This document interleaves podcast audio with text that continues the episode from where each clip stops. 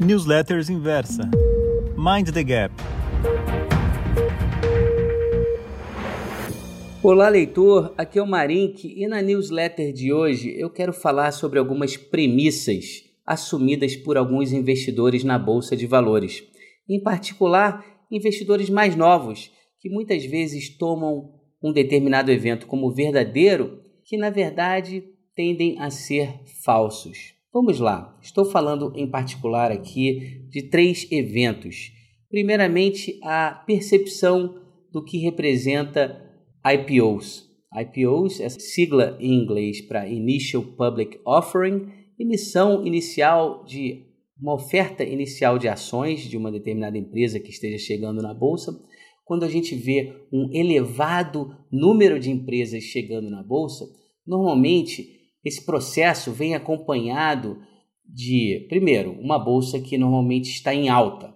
Esse é um primeiro item. Segundo, todo um processo, toda uma mobilização, não só da empresa, mas também da mídia e dos diversos bancos de investimentos que estão associados ao processo de lançamento dessas ações, de forma a fazer com que o investidor, normalmente os mais jovens, se sintam entusiasmados com esse processo, com essas novas empresas que estão chegando. Então, o processo, a chegada de novas empresas, normalmente é interpretado como algo bem positivo para o mercado, mas na verdade não é.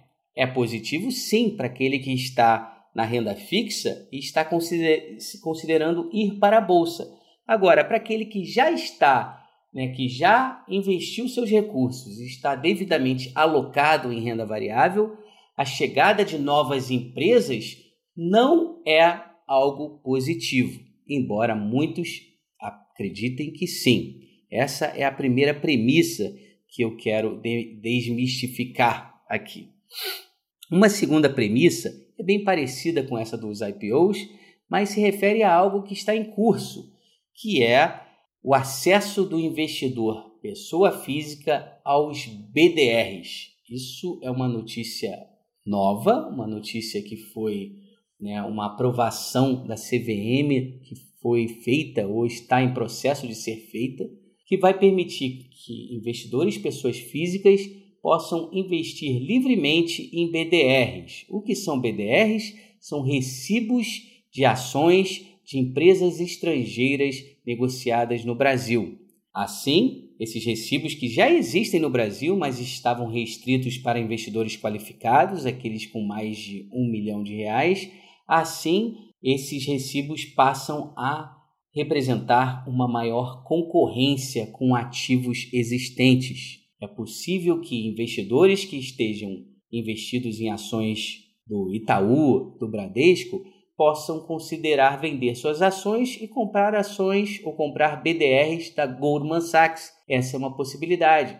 Empresas que no Brasil vinham desfrutando de um, uma maior liquidez nos mercados e também de um maior número de investidores e por esta razão estavam negociando a relações de preço-lucro muito esticadas, essas empresas tendem a sofrer com o acesso dos investidores aos BDRs. Então, esse é o segundo item que eu busco endereçar nesse áudio. O terceiro item é um pouco mais técnico, tem a ver com o mercado de opções, o mercado que eu atuo. E aqui eu quero chamar a atenção do seguinte: o Brasil sempre foi, né, sempre contou com um mercado que teve um único ativo, uma única empresa com um mercado de derivativos muito ativo. Nos anos 90, essa única empresa era a Telebrás. Já no começo do milênio, era a Telemar, depois passou para a Petrobras e a Vale. Em um determinado momento,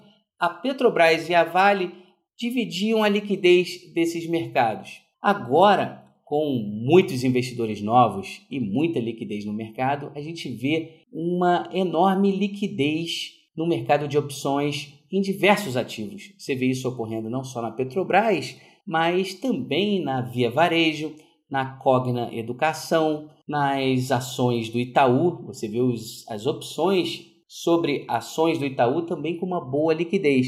E isso é bom? Sim, isso é bom para aqueles que buscam taxas no mercado, para aqueles que buscam atuar de uma forma não direcional no mercado, como eu aqui que busco é, operações com características de renda fixa dentro da renda variável, eu acho que isso é muito positivo. É positivo também para aquele que busca proteção, que, que quer ter uma carteira de ações diversificada e busca se proteger de uma forma muito específica, comprando opções de venda, por exemplo, em diversos, contra... em diversos papéis. Isso é positivo também.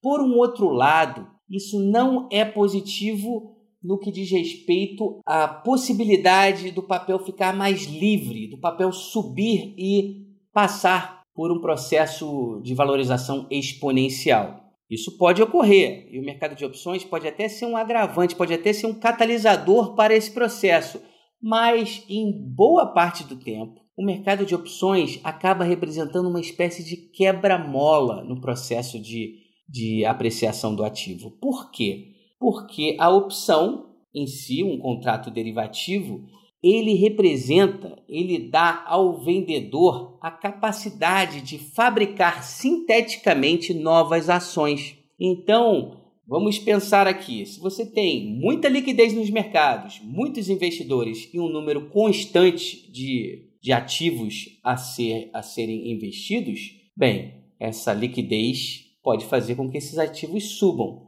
Agora, se o número de ativos deixa de ser uma constante e passa a ser uma variável, sofrendo aí a influência do mercado de opções, bem, aí você tem esse aspecto que eu estou descrevendo aqui como uma espécie de quebra-molas. Então é isso. São três premissas: IPOs, BDRs e mercado de opções que merecem uma atenção especial, merecem uma interpretação mais cuidadosa. E é isso eu fico por aqui. Muito obrigado pela atenção. Até a próxima newsletter.